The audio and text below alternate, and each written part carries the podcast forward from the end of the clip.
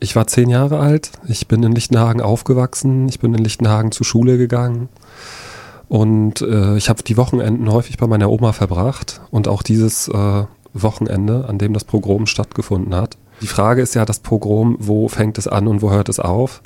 Wenn ich äh, zurückgehe in meine Erinnerungen, kann ich mich äh, sehr gut erinnern an die Zeiten, als äh, diese vielen Leute kamen, dort auf der Wiese kampiert haben. Ich glaube, es waren überwiegend Roma, zumindest in meiner Erinnerung.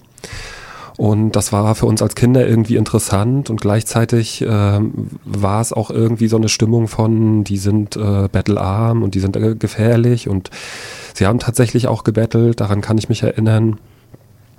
Und da ist sehr viel Unmut entstanden in der Bevölkerung. Ja, viel wurde erzählt, dass sie klauen und Handtaschen klauen. Ich, ich habe keine Ahnung, ob das passiert ist, aber das war so, das wurde erzählt.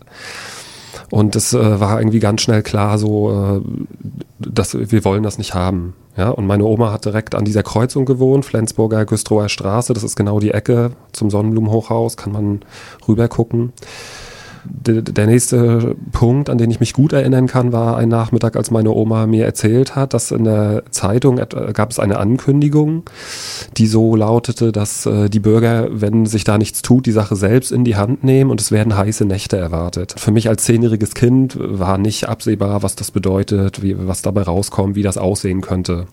Und an diesem Wochenende rief mich meine Oma zum Fenster und äh, meinte, komm mal schnell gucken.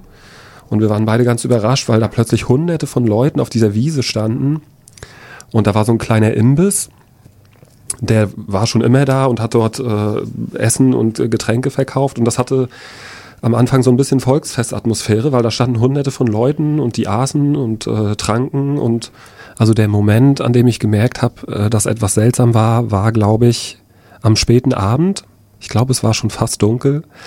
Und es haben irgendwie alle Leute in diesem Wohnblock und auch in den gegenüberliegenden Wohnblöcken aus dem Fenster geguckt. Also es waren überall die Fenster auf, es war auch sehr warm. Und die Nachbarn, die neben uns gewohnt haben, auch un unter uns und über uns, die haben alle rausgeguckt. Und äh, dann gab es diese Sprechchöre von dieser Menschenmasse da unten. Und ich habe das nicht verstanden. Und ich habe meine Oma gefragt, äh, ich habe irgendwie gehört, dass das sich, sich reimt und ne, dass sie irgendwas rufen, aber ich habe es nicht verstanden. Und dann habe ich sie gefragt, was die sagen. Und dann hat sie hat sie so eine Geste gemacht, so mit, einem, mit einem Zeigefinger von Mund. Also ich sollte das nicht so mhm. laut sagen. Und dann mhm. hat sie mir mehr oder weniger leise ins Ohr geflüstert, dass das, was die Leute da rufen, Ausländer raus bedeutet. Und das wollte sie nicht so laut sagen, mhm. weil die Nachbarn, also alle die, die auch rausgeguckt haben, das nicht hören sollten. Und ich glaube, das war für mich der Moment, an dem ich irgendwie kapiert habe, was da draußen passiert. Das ist irgendwie gefährlich und falsch.